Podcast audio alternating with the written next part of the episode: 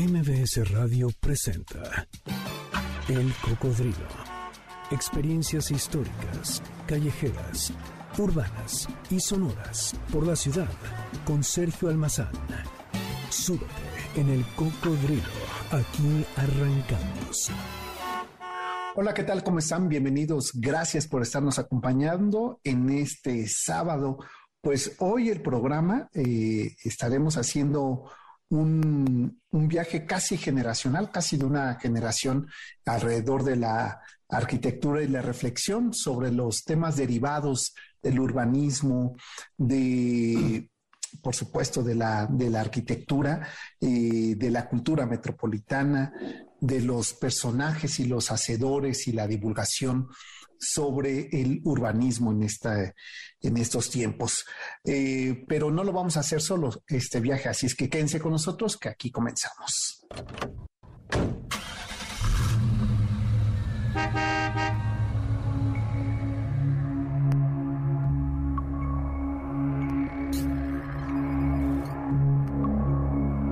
En 1997 se publicó el primer número de la revista Arquine, como apuntaba en ese texto inaugural editorial, eh, dice que tenía la vocación de dar a conocer nuevas propuestas arquitectónicas de calidad en Latinoamérica, así como las arquitecturas más interesantes de la comunidad internacional.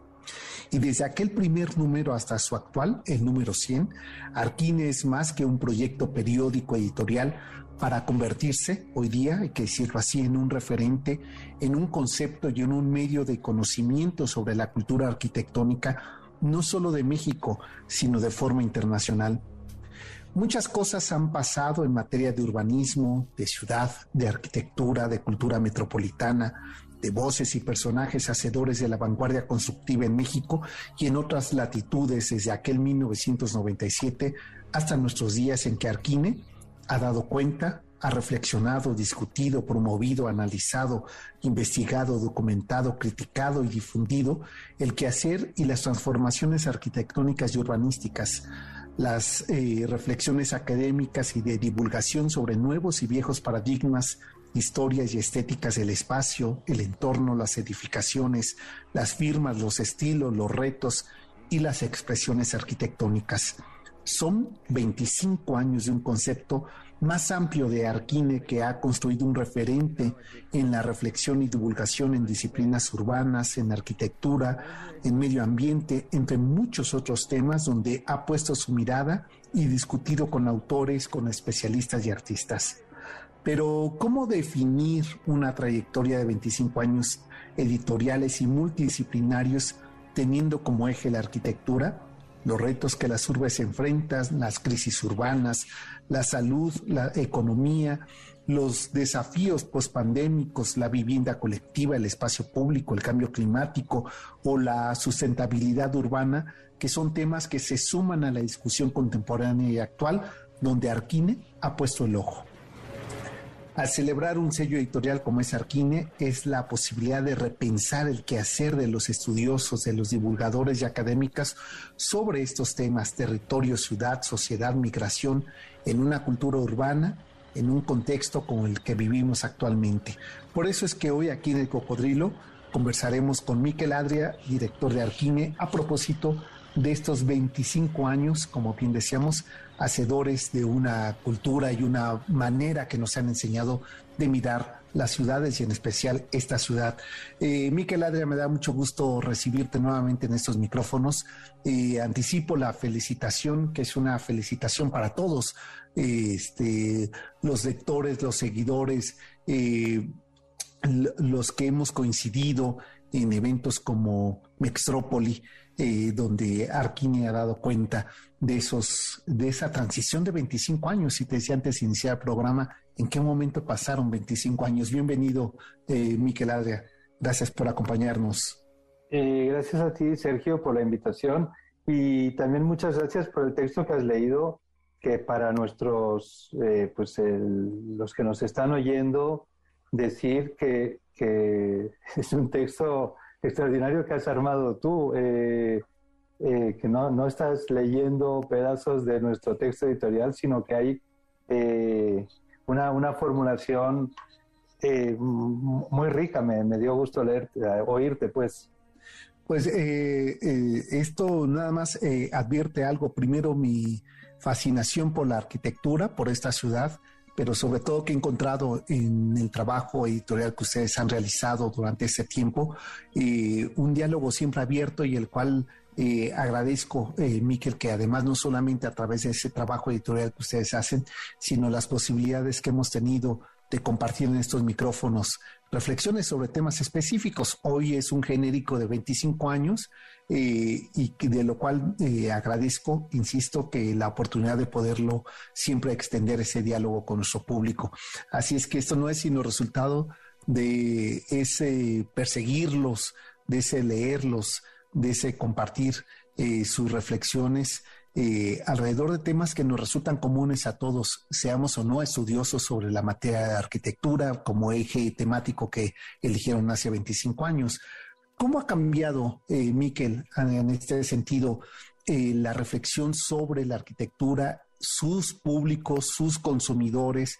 y también sus hacedores, porque ustedes son un grupo multidisciplinario donde han convocado, donde han reunido, donde eh, han dado cuenta no solamente de académicos o arquitectos, sino también de divulgadores, eh, de científicos sobre materias de urbanismo. ¿Cómo ha cambiado esa, esa discusión y ese diálogo? Eh, bueno, ha, ido, ha ido evolucionando. En realidad, mientras sucede uno no es muy consciente, pero viéndolo en retrospectiva sí podemos leer eh, cómo se han ido incorporando eh, algunos temas que eventualmente no, no, no, no, estaban hace 25 años. Hace 25 años pensábamos en, en tener una actitud crítica con respecto a la arquitectura, eh, estábamos ya convencidos de algunos temas que hemos preservado, ¿no? Por ejemplo, eh, eh, provocar eh, discusiones, provocar también la participación, convocar concursos para tener, para propiciar la igualdad de condiciones y por tanto los mejores concursos, sobre todo en lo que se refiere a obra pública.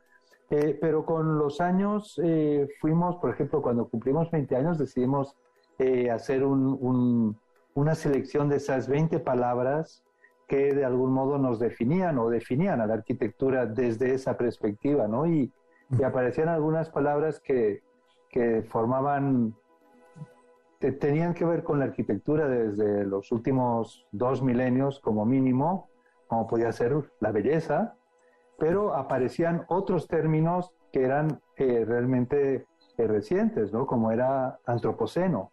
Eh, y, cómo se, van incorporando a veces desde otras disciplinas acercamientos eh, al, discurso propio, ¿no? Porque progresivamente nos ha interesado cada vez más buscar la manera en que la arquitectura puede participar y sobre todo puede ser útil a la sociedad. Por ejemplo, si, no sé, a finales del siglo pasado empezamos eh, no solo con el concurso, sino con, con, un primer congreso de arquitectura para arquitectos, yo digo como aquellos de cardiología para cardiólogos. Después de 14 años seguidos de celebrar ese congreso, nos dimos cuenta que había que salir a la calle, que, que no, era, no era cardiología lo nuestro, era, era la ciudad.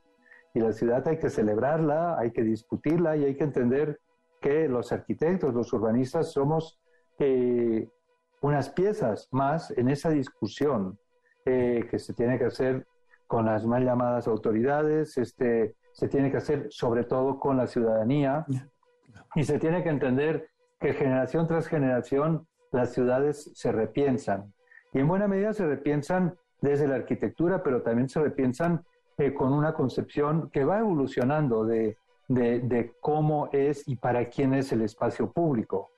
Este, en el siglo pasado, sobre todo en la segunda mitad del siglo pasado, se privilegió enormemente eh, el transporte privado y, y, por tanto las calles y las calles eran para coches y salían los viaductos, los periféricos, después salieron los segundos pisos de periféricos, es decir, todo ello eh, privilegiando ese modelo de ciudad.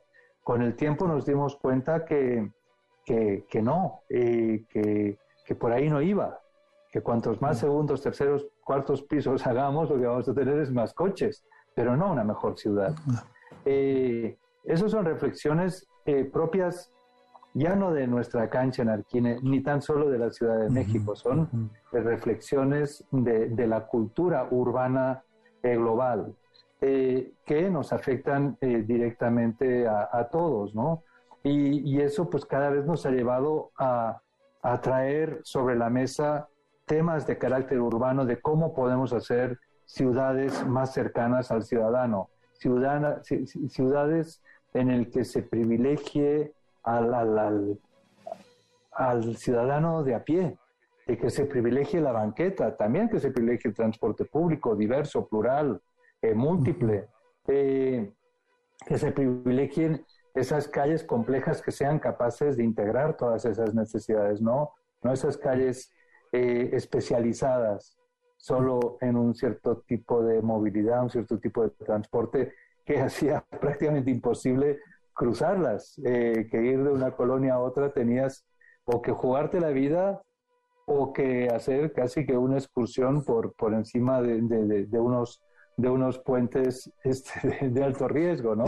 Eh, ¿cómo, ¿Cómo podemos imaginar esa otra ciudad que nos ponga a nosotros, los ciudadanos de a pie, eh, por delante. Eso pues ha pasado en buena medida cada vez más eh, eh, con, con, más incidencia en, en, la agenda de, de, todo lo que publicamos, lo, todo lo que proponemos desde las distintas canchas, ¿no? desde lo que empezó siendo esa revista impresa al mismo Festival de Arquitectura y Ciudad Metrópoli, o, al día a día que seguimos alimentando desde arquine.com eh, eh, con, con, todas estas discusiones que nos atañen eh, a los arquitectos, a los urbanistas, pero también a la ciudadanía en general. Déjame hacer una pausa, me va a quedar con dos ideas para que regresando a esta pausa hablemos sobre sobre ello desde esta mirada retrospectiva que siempre antojan los aniversarios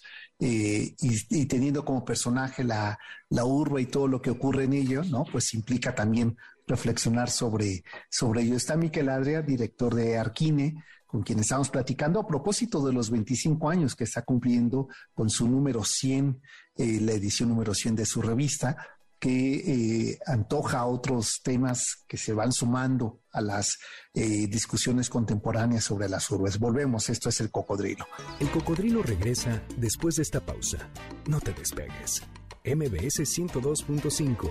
Ya estamos de regreso. Sigamos recorriendo la ciudad en el cocodrilo con Sergio Almazán, aquí en MBS 102.5. Estamos de regreso, está con nosotros Miquel Adria, con él estamos platicando eh, a propósito de, eh, de estos 25 años que cumple eh, Arquine como una referencia, casi me atrevería a decir que una referencia buscada, obligada, lúdica, pero también crítica, provocadora, sobre lo que eh, son las ciudades y en especial, como él nos lo decía antes de la pausa, lo que es desde la Ciudad de México, desde esta gran urbe que, que siempre apuntala eh, temas de discusión que se convierten incluso en eco para América Latina sobre proyectos de desarrollo, sobre eh, proyectos de, inclusión de las ciudades, sobre crisis como la que vivimos ahora del agua, eh, tema que implicará, impactará en la manera y en los modelos constructivos de, esta, de grandes ciudades, como es el caso de la Ciudad de México.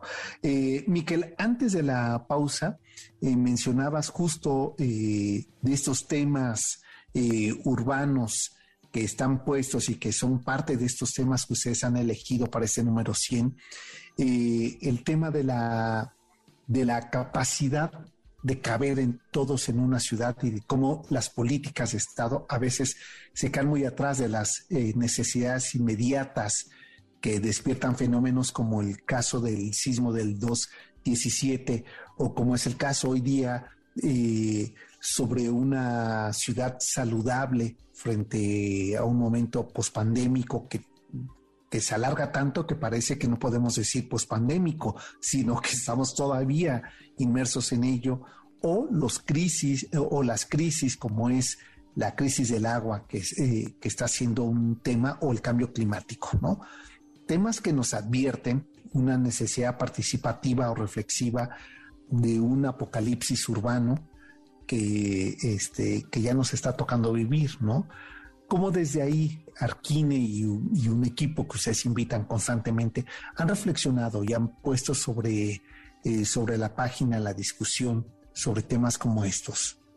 Sí, efectivamente, en este número 100 decidimos abordar eh, cinco temas claves que nos parece eh, que, son los que nos interesa ver viendo para atrás, pero sobre todo viendo a futuro y que tienen que ver con, con, los intereses que, que, estamos dando seguimiento, que nos preocupan, como mencionaste antes, ¿no? que van de, de la educación, de la arquitectura, eh, la vivienda eh, colectiva, el espacio público, territorio y el cambio climático. El cambio climático es un tema fundamental eh, y eso nos afecta no solo a las ciudades, sino que es un tema planetario. Por tanto, ya no podemos seguir viendo, digamos, desde el área local, porque cualquier cosa que hacemos tiene ya un impacto global. pero sí creo que hay una posible lectura desde el punto de vista urbano. Creo que el tema de, de los países es cada vez más irrelevante, pero el tema de, lo, de las políticas urbanas eh, sí puede tener eh, una perspectiva común desde, desde distintos lugares. En primer lugar, eh, sí creo que los temas centrales para que una ciudad funcione tienen que ver con, en primer lugar, la seguridad, es decir, una ciudad en la que salir es un riesgo a que te maten o te atropellen, pues es una ciudad menos amable que una ciudad en la que tienes unas ciertas garantías. Eh, la contaminación del aire me parece otro tema clave, por obvio no es irrelevante. Eh, el agua que tú mencionabas eh, me parece fundamental, lo problema que vamos a tener en todas las ciudades, pero las ciudades en las la que nos llueve durante seis meses torrencialmente como aquí, y que al, final del año pues resulta que nos llovió tanto en la Ciudad de México como en Londres, pues deberíamos tener menos problema que ciudades, por decirte, como Monterrey o como Los Ángeles, en el que no les llueve y ahí sí requiere de estrategias eh, territoriales de gran escala para poder resolver este tema. Es decir, en un caso como el de la Ciudad de México, requeriría una mejor gestión de este recurso para paliar sustancialmente eh, un, problema eh, eh, global. Y, el, otro tema que me parece también relevante a la hora de pensar en nuestras ciudades, en cómo pueden ser mejores, es, es resolviendo el tema de la movilidad. Es decir, si tenemos un mejor sistema de transporte, va a ser una mejor ciudad. Si somos capaces de ofrecer vivienda cerca de los lugares de trabajo, va a ser una mejor ciudad. Y eso sirve para todas las ciudades. Es decir, esa es la ruta a seguir. No hay un plan B, no hay un camino hacia la derecha y otro camino hacia la derecha, hacia la izquierda. Eh, eh, la ruta es esta. La única diferencia entre las ciudades que lo están haciendo bien es que están realmente invirtiendo, tienen un proyecto de ciudad, saben hacia dónde quieren ir y lo están llevando a cabo y eh, las otras pues vamos un poco al reflujo, un poco siguiendo tendencias, con eh, propuestas más o menos parciales. Pero si abordamos todos esos temas con rigor, vamos a tener una, una mejor ciudad. Y eso pasa en buena medida por redensificar también nuestras mm, ciudades, para que sean más eficientes. En un par de ocasiones has mencionado casi el tema eh, del tamaño, mm. como si, si realmente vivir en una eh, ciudad tan grande como esta, la, quizá la más poblada del continente, eh, fuera un problema. Y obviamente tiene una complejidad mayor. Obviamente hay muchas ciudades intermedias que pueden tener modelos de crecimiento eh, más adecuados, más eficientes y con buenas condiciones, pero una ciudad como, como, como esta eh, tiene también muchas virtudes, porque esa misma concentración nos facilita, nos da grandes oportunidades eh, de trabajo, de servicios, etcétera. Pero todo eso se tiene que poder hacer, por un lado, eh, tratando de propiciar eso que con la pandemia, los que hemos tenido la suerte de, vivir y trabajar pues en, la misma colonia, a, distancias de a pie, eh, pues nos hemos dado cuenta de las grandes ventajas que esto supone eh, y ese privilegio es algo que podríamos entender que debería ser un modelo a seguir. Por tanto, hay que propiciar la creación de vivienda asequible en todas las zonas de la ciudad que permita acercarnos a los lugares de trabajo y al revés, también generar lugares de trabajo donde están eh, las viviendas, para eh, que eso nos permita tener eh, barrios, colonias que tengan su propia, digamos, autonomía. Pero más allá de esa autonomía y precisamente por esa condición metropolitana, que una metrópolis no es solo una ciudad más grande, no es una ciudad grandota, sino que es una ciudad multicéntrica y por tanto bien conectada. La típica ciudad que creció de un centro y periferia puede seguir creciendo y sigue siendo una ciudad grandota. Eh, yo creo que en la Ciudad de México tenemos una condición metropolitana, eh, eh, policéntrica, muy rica y, que, y que con un buen sistema de transporte podría, podría seguir creciendo y sobre todo redensificándose, no creciendo hacia afuera, sino creciendo sobre sí misma. Para eso el tema de transporte y las mejoras en movilidad son esenciales. Para eso una ciudad que eh, presumía en algún momento de su excelente metro, de su transporte subterráneo, debería seguir invirtiendo en ese sentido, eh, a la par de otros modelos de transporte, también el modelo de superficie, ¿no? los sistemas de Metrobús que, que, empezaron en Curitiba, en Brasil, después en, en Bogotá con el Transmilenio y que finalmente tuvimos también aquí eh, con, con, el Metrobús eh, es un buen sustituto barato del metro, pero no para cancelarlo, sino seguir invirtiendo también en ese metro. Es preocupante cuando ciudades como esta, en lugar de seguir invirtiendo en ese transporte público, eh, pues no se le da ni mantenimiento y vemos cómo se nos caen puentes o, o, se, o, cada vez son más lentos como, como modelo de transporte. Pero por ahí debería ir. Y no termina ahí.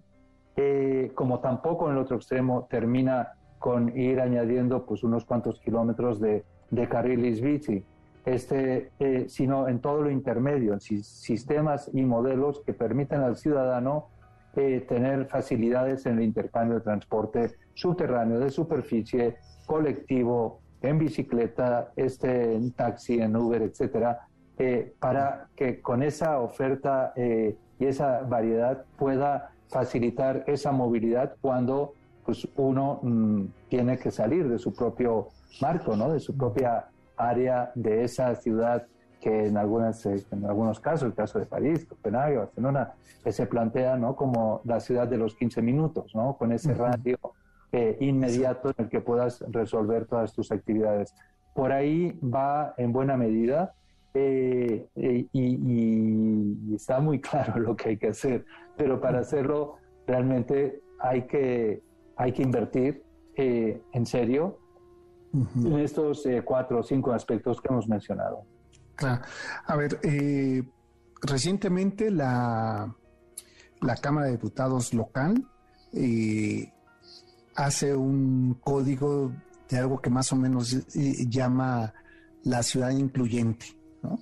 este, la regulación del espacio público. Eh, y, las mejoras de esos que, tú mencionas. No es suficiente las políticas públicas que tenemos alrededor de la ciudad cuando haces un listado de una radiografía de una ciudad que se padece todos los días, Desde los barrios más afectados en el sismo del 2017, donde todavía encontramos edificios con letreros de eh, este edificio presenta daños, se tiene que derrumbar hasta huecos donde todavía no se decide qué va a pasar con esos predios que quedaron dañados después del sismo del 17. A mí me insisto de todo esto donde pareciera que la ciudad no es una ciudad incluyente. Eh, eh, ahí mm, basta hacer nuevas políticas o qué más se necesita alrededor de nuevas políticas públicas para las ciudades. Sí, es que lo que mencionas no son nuevas políticas, son nuevas leyes, son nuevos documentos. En México tenemos unas leyes fantásticas. Eh, el punto eh, es que se, se cumplan. Y, yo te diría, para ser más banal, que se, se, asignen recursos. Ese, ese, es el punto. Dime dónde pones los pesos y te diré qué vas a hacer. Eh, yo creo que, en, por ejemplo, en temas de, de, la definición de cómo debe ser el espacio público, dónde termina la banqueta, dónde tiene que haber una banca, dónde tiene que haber la accesibilidad universal para cruzar la calle y tal. Desde que yo recuerdo, eh, te diría que cada tres o cada seis años, cada gobierno eh, eh, local o, de la Ciudad de México ha encargado un proyecto de estos. Es más, uno de ellos nos tocó hacerlo a, a Javier Sánchez, a Bernardo Gómez Pimienta y a mí.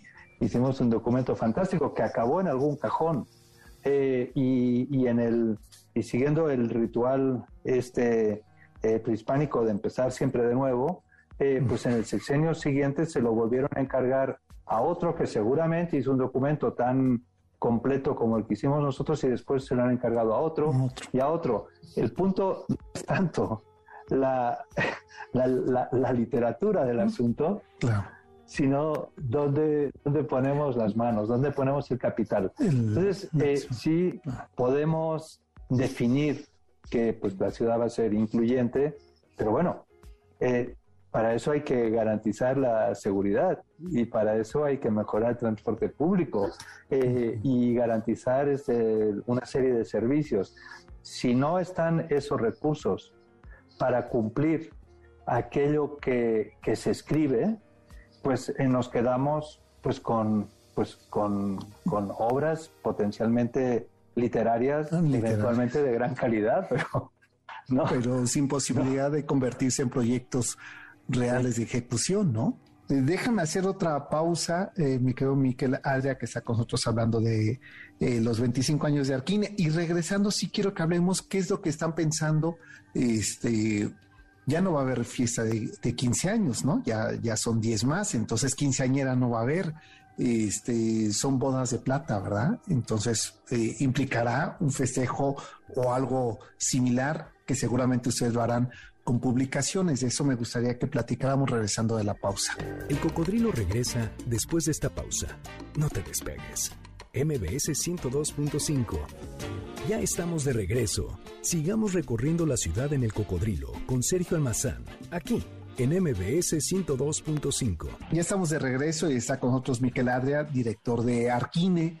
Esta primera parte hemos reflexionado sobre en esa perspectiva, en esa retrospectiva en el quehacer de divulgación, de reflexión, de análisis sobre eh, la ciudad, sobre el espacio público, y estos temas que derivan eh, y que han dado cuenta en, la publicación de Arquine y en sus demás publicaciones.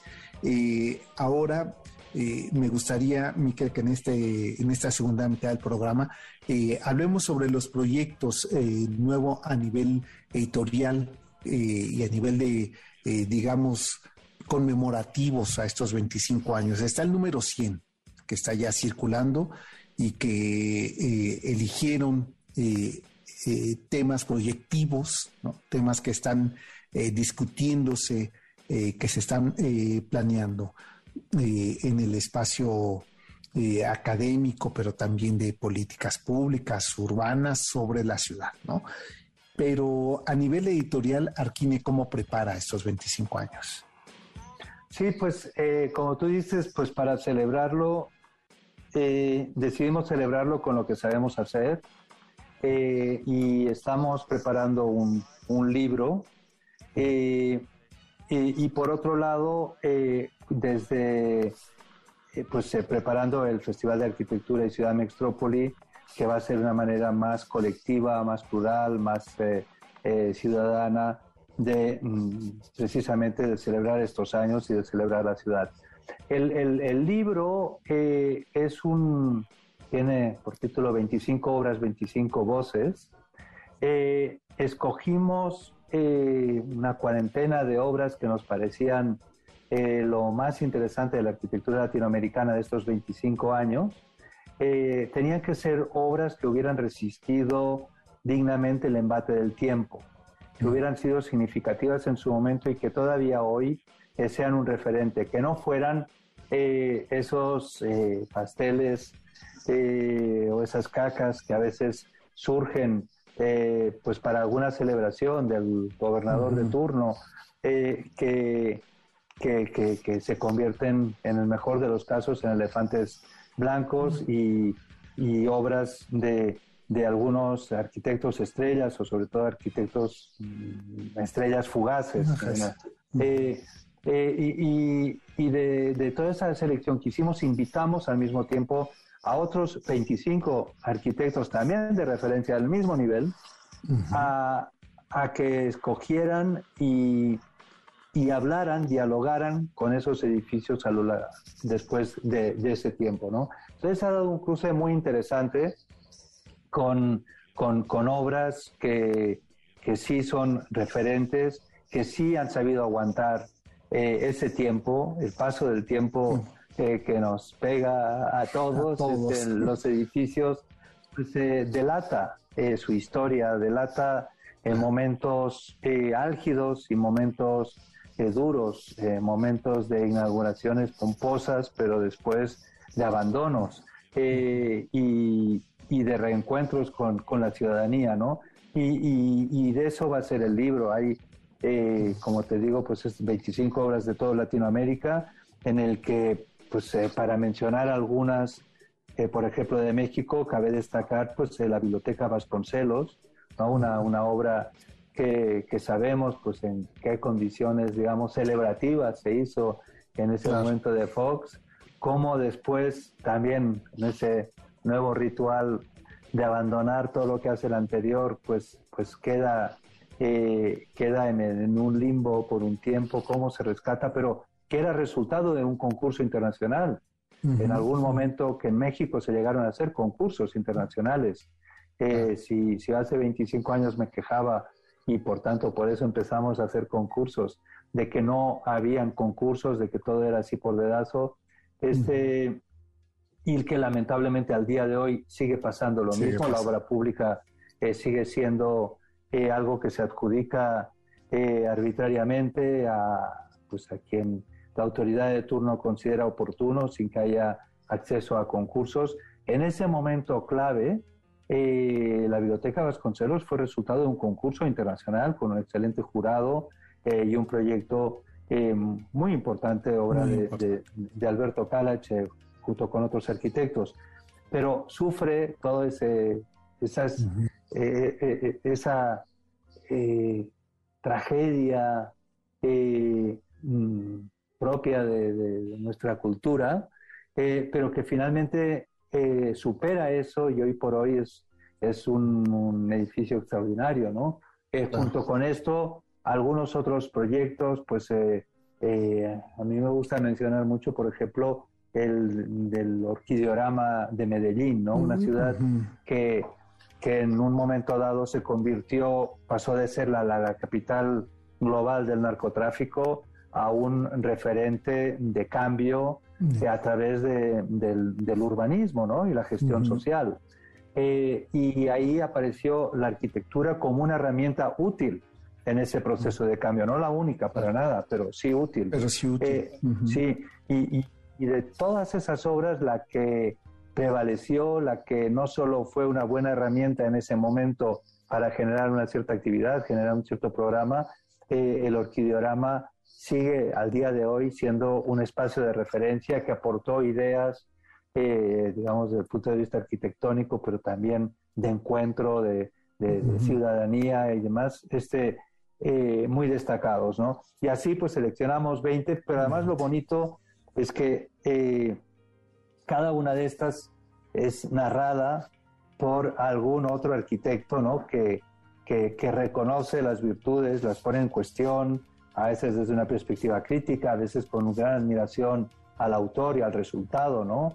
Eh, y, no sé, estoy pensando en edificios como el lugar de la memoria en, en, Lima, en Perú, ¿no? Un edificio también de un proyecto largo, conflictivo, porque pues eh, era el edificio finalmente era el contenedor de una memoria, de una historia eh, durísima de Perú y toda la tragedia que pasaron con, todo el tema de, de la violencia, el sendero luminoso y más. Eh, y, y, cómo un edificio se convierte en final de ciudad, eh, se convierte casi en un tema de paisaje, pero al mismo tiempo recoge todo ese espíritu con una arquitectura de gran calidad y cómo hoy por hoy es un organismo vivo, ¿no? Entonces, la, la, suma de esas 25 obras eh, pensamos que es una buena manera de celebrar esa arquitectura que responde a la sociedad, que es útil para, para la sociedad y que al mismo tiempo resiste eh, el tiempo desde, desde, desde una, una propuesta creativa, eh, contemporánea y al mismo tiempo eh, responsable. O sea, no, no se trata de andar haciendo más pequeños Guggenheims repartidos por el mundo, medio clonando lo que pueden hacer algunos arquitectos más o menos mediáticos de, de, ese, de ese, contexto, ¿no? Otra, otra obra de Zaha Hadid, Región 4, eh, sino eh, obras que tienen en cuenta su lugar de origen, que se hacen entendiendo eh, esa memoria, esa inercia, esa, esa esencia, pero desde una actitud contemporánea, viendo para adelante, ¿no?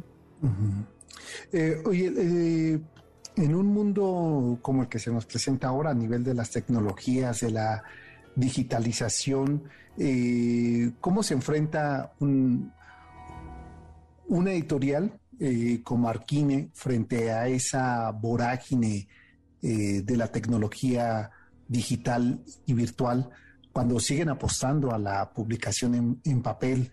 Este, y no solamente lo pienso a nivel de la propia revista, sino también toda la serie de colecciones sobre los eh, diferentes eh, temas de arquitectura, de urbanismo o de personaje que ustedes van eh, seleccionando y que han hecho pues un acervo impreso y significativo. sigue ocupando un lugar en sus lectores el material impreso frente a este mundo digital virtual? Fíjate que nos interesa mucho este proceso de, cambio, sobre todo de, evolución hacia lo digital. Eh, nosotros en realidad no tenemos ninguna, eh, ¿cómo te diré? Ninguna fascinación eh, fetichista con el tema del papel. La verdad lo que nos interesa es la la generación de contenidos, alrededor de la cultura arquitectónica. Eh, hoy por hoy tenemos una comunidad de más de 600 mil seguidores que nos leen eh, miles de ellos a diario eh, desde arquine.com, una comunidad mucho más grande que la que nos lee en papel. pensamos que los tiempos nos dirán, en realidad, estrictamente la revista ha evolucionado de ser eh, un soporte que reunía aspectos de novedad, coyunturales, a ser una revista más reflexiva, eh, cuidando mucho la edición, cuidando mucho el contenido y toda esa parte más eh, vinculada a, a, lo inmediato, pues está en, en la revista eh, digital o sobre todo desde todas las redes eh, con las que se conforma eh, Arquine. Eso no implica que nos interese la banalización de esos contenidos, nos interesa mucho mantener el mismo rigor de los contenidos, no nos interesa ser el sustituto de las páginas amarillas de antes, que para eso ya hay otros medios y otros portales, sino que nos interesa esa curaduría que en la que el lector confía, ¿no? De, qué es lo que destacamos, qué es lo, lo, que, lo, que, lo que nos importa. El caso de los libros es, es otro. Yo creo que ahí sí, eh, en algún momento de, de pánico, que hace más de 10 años en, en la Feria del Libro de Frankfurt, que es la, más importante del mundo que se discutía esto, se vio que el libro digital ya se había como estancado y cumple muy bien su misión para según qué tipo de libros, libros. De texto, etcétera. Y tiene unos mercados grandes, alrededor de un 30% en, Estados Unidos, un 18% en Europa, menos en Latinoamérica.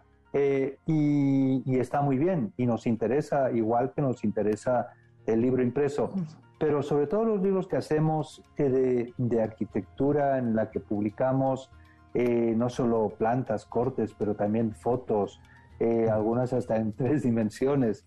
Eh, la experiencia material del libro, desde su peso, su, su, su, su percepción táctil, el tipo de papel, lo que se cuenta, la, la, precisión y la definición del trazo de algunos croquis, de algunos dibujos, como que recientemente publicamos de Alberto Kalach, eh, eso no se puede eh, eh, transmitir simplemente en los proyectos que publicamos de estos mismos autores en nuestras páginas web.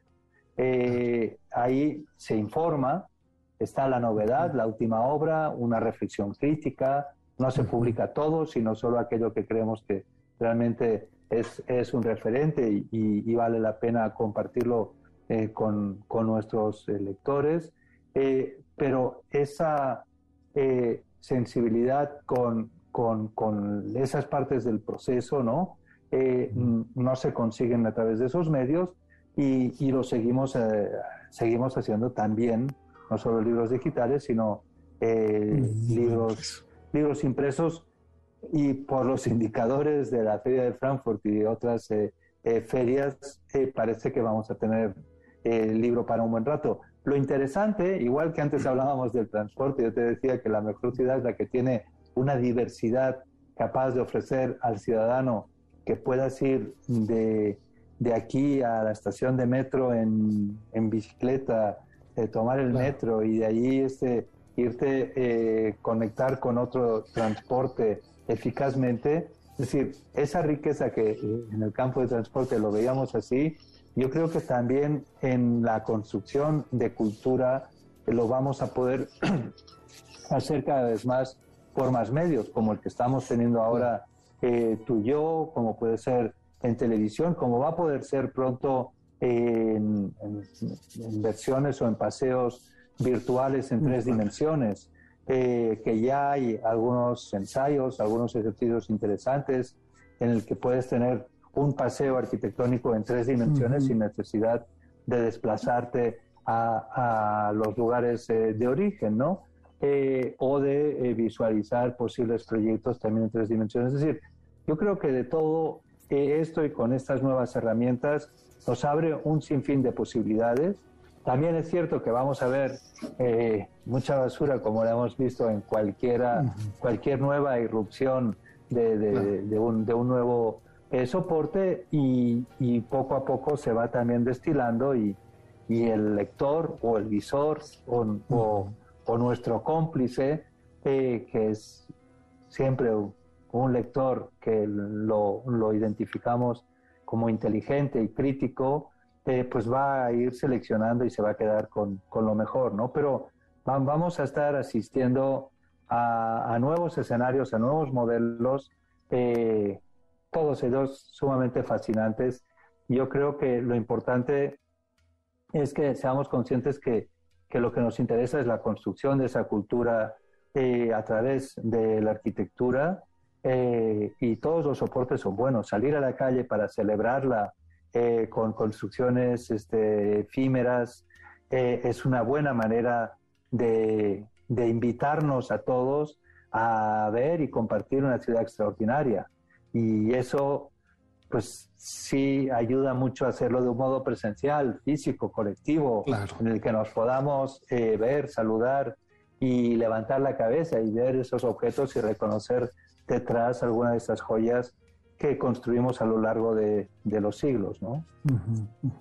Oye, eh, para terminar, a ver, eh, aclárame algo, es que leí recientemente que Fernanda Canales editaba con ustedes el libro de 100 años de arquitectura. Bueno, ese libro eh, lo publicamos en, creo que en 2014, 2015. Fue un proyecto financiado por Banamex. Eh, y toda la edición del proyecto de Fernanda lo, lo produjimos en, en, Arquine y nos mm, quedamos con 2.000 ejemplares que se, que se comercializaron eh, velozmente y Banamex se quedó con sus ejemplares de lujo para sus compromisos. Hemos tenido la suerte de rescatar mil ejemplares que estaban en, en, la bodega donde se había impreso en España.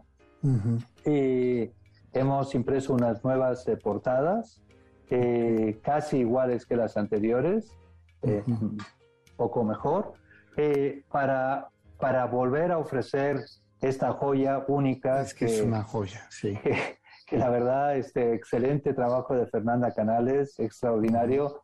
que la verdad, yo cada vez que lo muestro a amigos de otros países, me dicen, no, pues que esto no, no, no, no existe. En Alemania no hay un, un recuento de qué hemos hecho estos últimos 100 años con ese rigor. Eh, Digo Alemania y te podría decir cualquier otro país, este, en el que se recoja lo mejor que se construyó, lo mejor que se imaginó y no se construyó, lo mejor que se publicó, este, no todo ese, ese paseo exhaustivo, eh, extraordinario, ¿no? Con esos dos tomos y esos fold-outs en el que podemos ver ahí líneas de tiempo participaron, ¿no? Entonces, eh, sí, más que eh, más que una edición nueva. Nuevo, no es una edición nueva, ah. eh, son mil ejemplares, bueno, que ya deben ser bastantes menos, que pudimos rescatar, reencuadernar y, y, este, y ofrecer de nuevo, porque pues sí había mucha demanda y cuando nos enteramos que, había eh, sucedido eh, esto, pues eh, acudimos inmediatamente al rescate para compartirlo con nuestros lectores. Ya, bueno, pues ahí está parte de ello. ¿Cómo enterarnos de las actividades que vienen para Arquine? ¿Dónde, dónde los, los buscamos, Miquel? Bueno, en arquine.com, sin duda. desde la hora Arquine cada eh, lunes a las 5 también es una buena manera de estar conectados con lo que sucede, con, con lo que nos interesa, con las novedades. Y sin duda desde mextropoli.mx vamos a tener ahí todo el programa del festival que viene, que este año dentro del festival va a estar también la BIAU, la Bienal Iberoamericana de Arquitectura y Urbanismo, eh, y pues eso va a significar eh, muchas conferencias con algunos premios Pritzker, con algunos arquitectos destacadísimos de, distintas partes del, mundo, gestores de políticas públicas eh, y con muchas mesas de diálogo, exposiciones por toda la ciudad, este, rutas, que va a ser un momento extraordinario que iba a ser del 21 al 25 de septiembre. Perfecto. Pues se da buen pretexto eh, para encontrarnos nuevamente y que hablemos del Festival Mextrópoli eh, y bueno, y sobre los festejos de estos 25 años de Arquine. Por lo pronto te agradezco mucho que nos hayas regalado este tiempo para compartir con el público de, El Cocodrilo y que pronto volvamos a coincidir. Pues muchísimas gracias a ti, eh, Sergio, por esta oportunidad y encantado de volvernos a juntar para para seguir eh, discutiendo sobre la ciudad, la cultura y la arquitectura. Gracias y pues felicidades por estos 25. Muchas gracias. Gracias, hasta pronto. MBS Radio presentó El Cocodrilo. Experiencias históricas, callejeras, urbanas y sonoras por la ciudad. Sóbete en El Cocodrilo. Nos escuchamos el próximo sábado aquí en MBS 102.5.